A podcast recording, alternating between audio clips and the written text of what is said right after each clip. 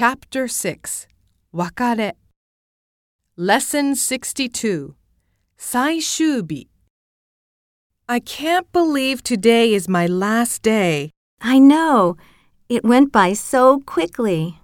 I'm so sad that I won't be able to see you anymore. Me too.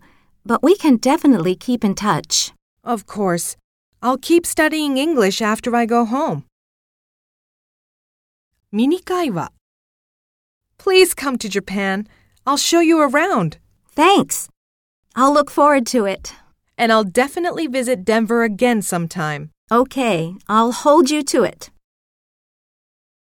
もっと話そう Three weeks went by in a flash. Thank you so much for your help. I had such a wonderful time.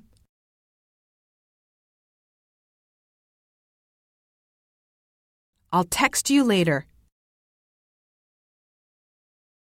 I'll message you later. Take care.